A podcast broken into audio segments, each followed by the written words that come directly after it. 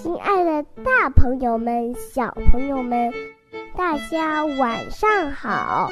我是给你们传递快乐的小溪。今天呀，我要给你们讲一个故事，名字叫做《我的大喊大叫的一天》。昨天我一觉醒来，发现弟弟在我的房间里满地乱爬。起劲儿地舔着我的手势，我大喊：“快离开我的房间！”我的大喊大叫的一天开始喽。下楼后，我看到了那个鸡蛋，我不停地哭喊：“我吃不了那玩意儿！”妈妈说：“宝贝，上个礼拜你能吃下呀？看看弟弟，他还能吃香蕉泥呢。”嗯。吃完可怕的鸡蛋，我又讨厌起自己的鞋来，把它脱下来，大喊着：“我不要穿鞋！”接着我们得去买东西。妈妈说：“哦，你不要扭来扭去了，贝拉。”可我停不下来，最后大喊道：“让我出去！”妈妈说：“哦，弟弟的耳朵会疼的，而你……”已经让我头疼了。弟弟捅了我一下，说：“耳朵。”午饭时，萨拉和他的妈妈过来玩，吃了些花生酱、葡萄和一块饼干。但是我的饼干碎了，这下我没法好好玩了。一直冲萨拉说：“不行，你不能当公主。”下午是我的芭蕾舞课时间，我说了句“跳芭蕾舞太太太太痒了”，我的声音有点大。克拉克夫人的钢琴声停了下来。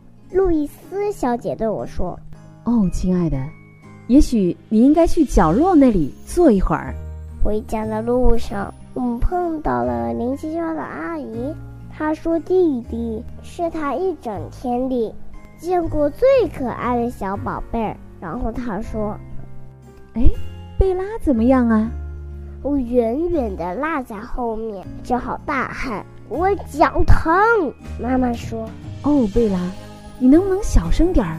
能不能不要躺在人行道上？”接下来是我喝茶洗澡的时间了，可是那些豌豆。太烫了，我们的洗澡水太凉了，我浑身上下太湿了，牙膏的薄荷味太浓了，我在地上滚来滚去，还嚷着我不睡觉，我不睡，我就不睡觉，我就不。妈妈说：“哦，好啦，我想有人该上床喽。”可我在房间里满地打滚。还滚到了弟弟屋里。我说：“小宝宝才睡床呢。”然后，我打了个哈欠，一个小小的哈欠哦。我爬回自己的房间。妈妈问：“哦，谁想听个故事呢？”没人想听。哼！可他还是走进了我的房间。我们依偎在一起。妈妈讲了我最喜欢仙女和蛋糕的故事。啊！我打了个哈欠，我又打了个哈欠。继续说，今天是大喊大叫的一天。对不起，妈妈。她给我一个晚安吻，说：“哦，我知道，我们都会碰到这样的日子，说不定明天你就会快活起来。”第二天。没错，没错，我快活了一整天。亲爱的小朋友们，我觉得我自己有时候和贝拉一样，不过我们要学会控制自己的情绪哦。好啦，我们下周再见吧。嗯。